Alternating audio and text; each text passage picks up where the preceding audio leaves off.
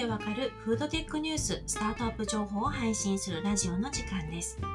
このラジオでは世界のフードテックニュースをわかりやすくお伝えしています。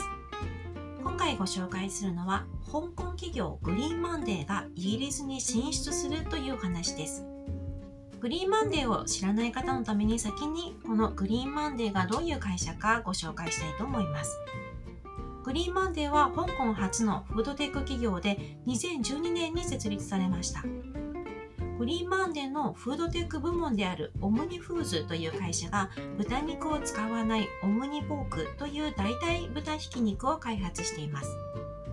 オムニポークはエンドウ豆、大豆、椎茸、米を主な原料としています。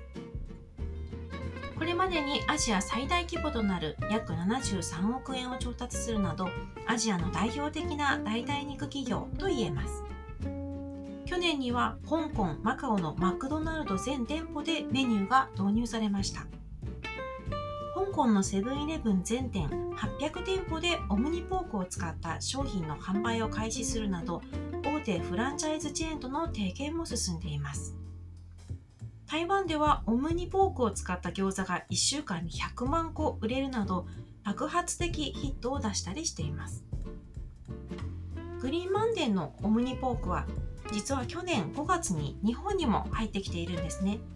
東京の有名なビーガンレストランサイドでもメニューに使われています。もちろん中国も例外ではなく中国本土では大手 EC サイトアリババで販売されています。本物の豚肉よりも高いにもかかわらず販売開始とともに2日間で4000個販売されるという売れ行きでした。ちなみに4000個は1トンに相当します。中国では EC サイト以外に上海に実店舗となるカフェをオープンするなどこれまでに中国、日本、シンガポール、マカオ、タイなどに進出しています。去年の報道では20カ国へ拡大したいとしており今回ついにイギリス進出を実現したことになります。グリーンマンデーはイギリスの9のレストランと提携し植物ベースの豚肉を提供することをこのほど発表しました。これらのレストランはビーガニュアリーキャンペーンの一環でレストランのお客さんに代替ポークを使った料理を提供します。ビーガニュアリーキャンペーンというのは1ヶ月間ビーガンになろうという運動でイギリスから始まりました。キャンペーンが始まってから100万人以上が参加するほどの規模になっています。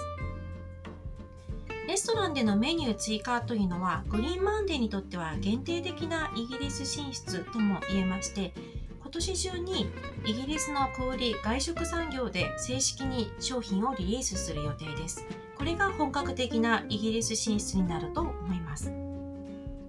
イギリスは現在でもロックダウンしても感染者が増えるなど深刻な事態になっていますよね。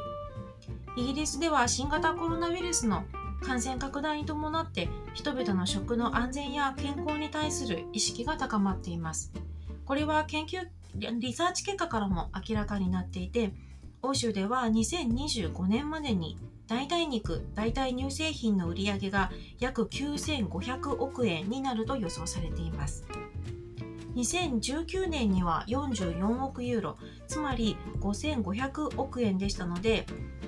2025年に約9500億円になるというのはつまり1.7倍になるということです。あと5年で代替食品のニーズがさらに高まっていくということになります。また大手フードデリバリーデリバルという会社の報告でもイギリスでは2019年11月以降ビーガン食品の注文数が2.15倍になっているようなんですね。まあ、コロナウイルスの感染が拡大する中デリバリーの注文数が増えるのはわかるんですけどその中でビーガンの食品の注文数が2.15倍1号倍になっているということはこれも人々の食の安全に対する意識の高まりを表していると言えます。グリーンマンデーは去年からニュースが続いていてアジアで特に勢いのある会社だ会社だなと感じていますので今後も動きをチェックしていきたいと思います。今回は香港のグリーンマンデーがイギリス進出したというニュースをご紹介しました。今回も最後まで聞いていただきありがとうございました。ではまた次回のラジオでお会いしましょう。さようなら。